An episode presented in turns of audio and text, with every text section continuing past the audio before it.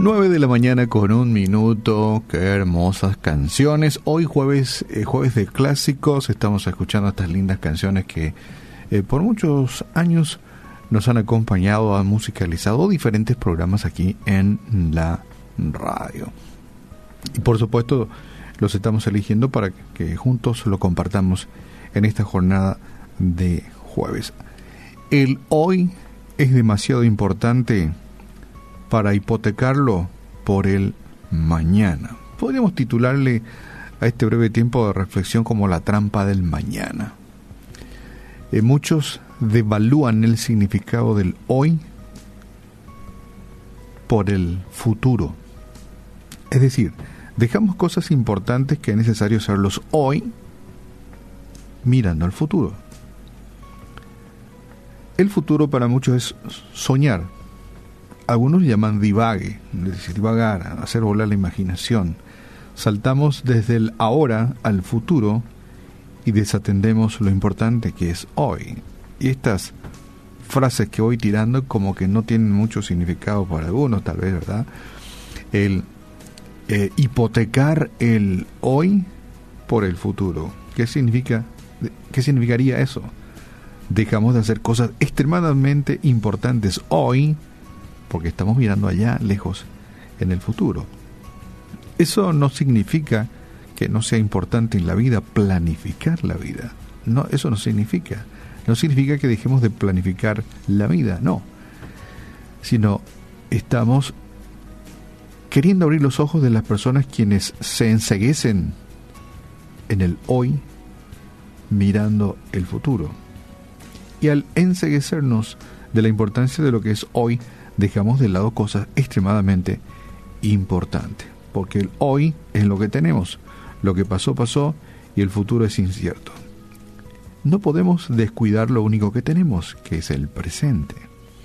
Y estaba leyendo estos versos de Colosenses 3, verso 2 al 25, que es un tanto extenso, tal vez mañana lo dediquemos a leerte todo este esta porción donde encontramos excelentes recomendaciones, enseñanzas que nos dejara el apóstol Pablo en una carta escrita a quienes residían en aquel tiempo en Colosa.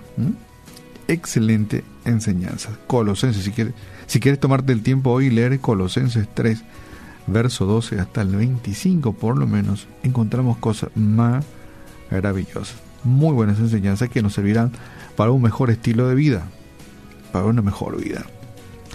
Y Susana es una periodista que en cierta ocasión escribió lo siguiente. Eh, encontré cientos de personas que básicamente viven para el futuro y se refugian en visiones de una vida familiar, una vida personal relajada y gratificadora en un momento futuro. Es decir, ella ha conocido a muchas personas que viven este, inmersa en lo que le llamamos la trampa del mañana. Es una especie de espejismo que la gente persigue mientras en realidad entierra, o sea, se entierra, eh, se enfrascan en un eh, trabajitis, en un trabajo intenso, en ocupar todo su tiempo y todo, y todo su espacio en trabajar, trabajar y trabajar y otras metas, desatendiendo las cosas que extremadamente son importantes hoy. Muchos de nosotros quienes decimos que nuestras familias son importantes, la familia es lo más importante, no vivimos como si lo fueran. Usamos esta frase, sí, ah, sí, lo más importante es la familia. No hay duda que lo más importante es la familia. Y usamos esta frase como una especie de anestesia para la mente, pero en realidad que lo más importante es lo que desatendemos. Desatendemos lo que es lo más importante. No vivimos como si lo fueran. Tal vez sin darnos cuenta de ello hemos devaluado el hoy a favor de un mañana imaginado que puede que nunca llegue. Y enfrascado en el mañana que tal vez nunca llegue, desatendemos las cosas importantes de hoy. Y algunos dirán, ¿y qué es lo importante hoy?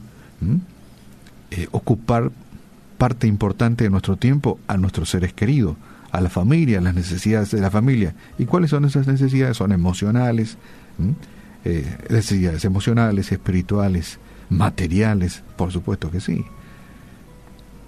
Y al leer Colosenses 3, 12 al 25, este, eh, trata de incluir la palabra hoy en cada versículo, y eso es muy importante. Dice, y la paz de Dios gobierne en nuestros corazones hoy.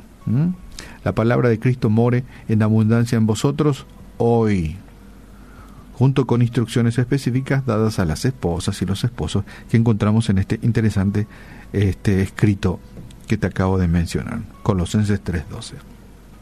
La palabra de Dios nos llega con un sentido de urgencia e inmediación, llamándonos a obedecer ahora y no en un momento futuro. Dios es un Dios actual.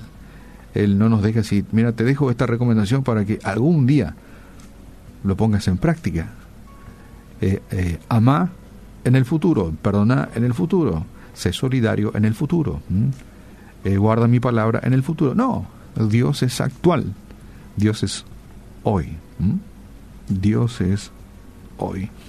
Y muchas de las metas o alcances a los cuales queremos llegar, en algún tiempo sí tenemos que empezar a, forjarlo hoy.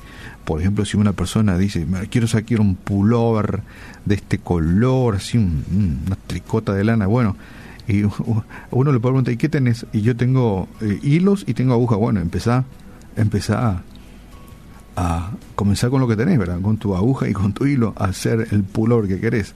Otro está diciendo, yo quiero ser doctor, ¿y qué estás haciendo? Bueno, acabo de terminar la primaria, bueno, andate a la secundaria. Y empezá hoy, el proyecto que se llama Ser Doctor. O algunos dirán, yo quiero ser un gran predicador como, como Palau, como este un gran consejero como James Dobson o como Sixto Borras. ¿Y qué estás haciendo? ¿Estás sirviendo al Señor hoy? Bueno, comencemos con lo que con lo que tenemos a mano hoy. Comencemos con lo que tenemos a mano hoy. No no, no nos podemos quedarnos soñando toda la vida, no nos quedemos enclaustrados en el futuro desatendiendo lo que es hoy. Si quieres ser un gran predicador, un gran siervo de Dios, empezá hoy. Si quieres alcanzar esas metas, empezá hoy.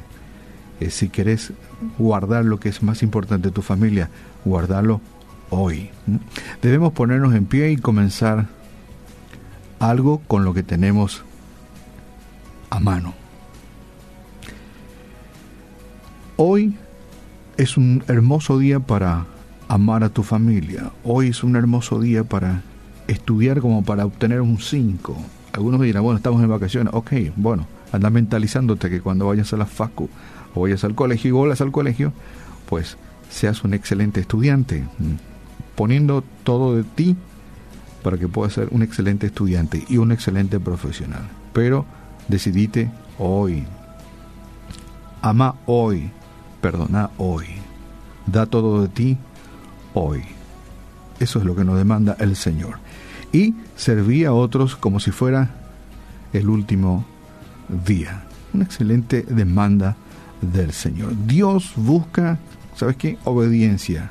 No solo buenas intenciones. Buenas intenciones sería, quiero ser un gran médico, quiero ser un gran siervo de Dios, quiero ser un gran padre de familia. Y desatendemos la prioridad que es hoy. Seamos obedientes y arranquemos hoy.